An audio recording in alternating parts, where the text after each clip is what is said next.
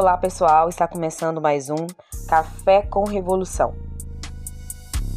Eu sou Erika Carneiro e estou aqui para conversar um pouquinho com você, para você fazer uma parada revolucionária para o seu cafezinho. E hoje nós vamos falar sobre um tema muito importante que ganhou muito destaque ao longo dessa semana, que foi o assassinato cruel brutal e racista de Moise. Quem a gente convidou para conversar um pouco sobre isso, sobre o racismo estrutural no Brasil, foi a Gisele Sinfrone. Ela que é professora da Universidade de Manaus. E ela vai trazer um pouco para a gente as ideias dela, a visão dela sobre o racismo estrutural, sobre esse assassinato e por que que o Brasil, mesmo tendo mais que a metade da sua população negra, é um país tão violento com o povo negro. Por que que a violência atinge principalmente a população negra. Esse vai ser o podcast de hoje. Fiquem ligados e vamos lá.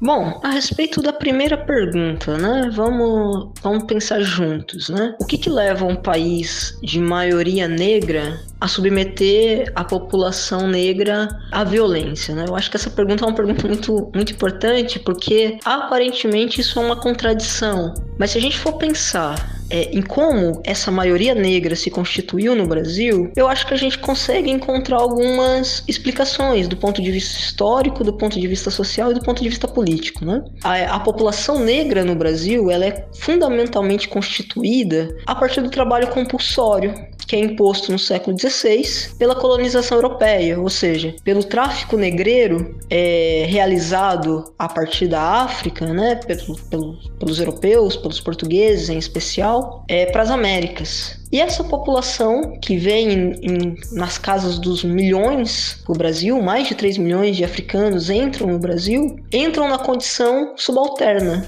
na condição de um trabalho forçado. Para justificar é, essa expoliação histórica, você tem uma série de ideologias que vão se constituindo como ideologias racistas, né? É, no sentido que o negro é inferior, no sentido de que tudo que é ligado ao negro e à África são coisas incivilizadas e etc, etc. Quando termina o processo da escravidão no Brasil, essa população que se constitui já desde a escravidão como maioria, veja, não é que o negro é maioria atualmente, o negro é maioria no Brasil desde o processo da escravidão, porque foram mais de 3 milhões de negros que vieram para o Brasil na condição de escravos, com uma população branca que existia aqui extremamente reduzida à classe é, senhoril, a classe burguesa agrária e com uma população indígena que começou a ser dizimada. Então, desde o processo colonial, o negro se constitui como maioria. E como justificar primeiro o trabalho escravo e depois todo o processo de exclusão do negro, inclusive do mercado de trabalho, que é quando se dá o processo da abolição da escravatura. Se justifica isso por meio da inferiorização do sujeito negro, né? Na verdade, você torna o sujeito negro assujeitado na sociedade brasileira. Então, termina o processo de escravidão, o que, que acontece? Você traz uma força de trabalho imigrante europeia para se constituir enquanto classe trabalhadora urbana, industrializada, ou então como uma classe trabalhadora rural nas regiões sul e sudeste, ali ligado ao grande latifúndio como meieiro, como poceiro, parceiro e etc e tal. E o negro fica à margem disso, ou seja, você pega essa maioria da população e deixa à margem, inclusive, do processo de constituição é, do capitalismo na República, né, que acontece logo logo em seguida a abolição da escravatura. Então, o que explica um país que é predominantemente negro atacar violentamente a sua população, que é maioria, tem a ver com a maneira como o capitalismo se constituiu no Brasil. Ou seja, o capitalismo se constitui no século XVI a partir de um processo de escravidão da população negra e da população indígena no norte do Brasil também. Então, essa situação que na, no processo, depois que a gente chama de processo republicano, vai se constituir como colocar esses setores à margem, inclusive do trabalho assalariado, significa uma violência simbólica, do plano simbólico, mas que não se resume a isso. Essa chamada violência é, simbólica, ela vai ganhando outros ares. Que ares que são esses? A violência policial. A violência de que aquele que não está ligado ao trabalho formal capitalista logo é malandro, logo é bandido, e você precisa colocar o aparato do Estado para reprimi-lo o tempo inteiro, né? Então, eu acho que partindo um pouco dessa lógica, é o que justifica é, a matância desenfreada contra a população negra no Brasil.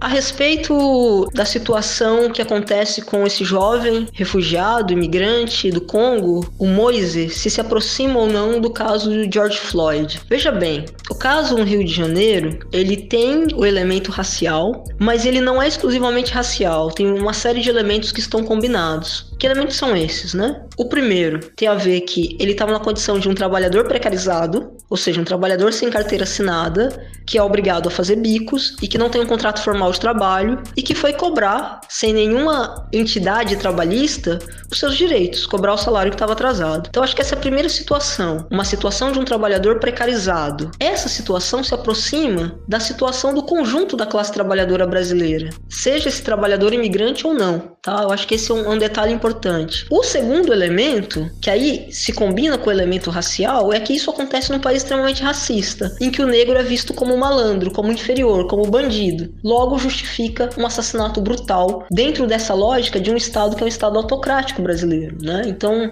quem pratica, né, as pessoas que praticaram esse crime tão bárbaro, com certeza partem desse princípio, né? Eu estou matando um ser que é um ser inferior a mim. Então, além de um trabalhador precarizado, era um trabalhador negro e que, portanto, além da exploração, carregava o signo da opressão racial. E soma-se a isso é uma mentalidade colonial brasileira, que é como eu falei na, na, na primeira pergunta, de que tudo que vem da África é ruim. Esse imigrante não era qualquer imigrante, ele não era um imigrante francês, branco, de olho azul, ele não era um imigrante italiano, ele era um imigrante da África, ou seja, um imigrante de uma região que foi brutalmente esfacelada pelo colonialismo europeu. E que constitui, que esse colonialismo constitui na mentalidade brasileira e latino-americana em seu conjunto, um pensamento que é o pensamento de que tudo que vem da África, tudo que vem dos povos originários, é considerado bárbaro, inferior. Né? Então, no caso do Moise, diferente do caso do George Floyd, há outros elementos a ser considerados. No caso do George Floyd, você tem, primeiro, quem faz isso é diretamente um agente do Estado, né? É diferente do tudo indica do caso do Moise, que possivelmente foram milícias, ainda não está fechado o caso. Mas no caso do George Floyd, você tem o Estado estadunidense atuando diretamente como agente da repressão e o agente da violência e o agente do assassinato né? Por outro lado, você tem ali uma situação que não é uma situação é, de imigração, mas que é uma situação que existe dentro da sociedade americana, como também existe na sociedade brasileira, de dentro dessa chamada identidade nacional, você ter grupos que são considerados grupos inferiores. Isso acontece tanto no Brasil quanto nos Estados Unidos. Um diferencial, e esse diferencial é muito importante, é a maneira como o movimento negro responde a isso. O movimento negro norte-americano imediatamente responde a isso com grandes manifestações. O movimento negro no Brasil, até o momento, apresenta sua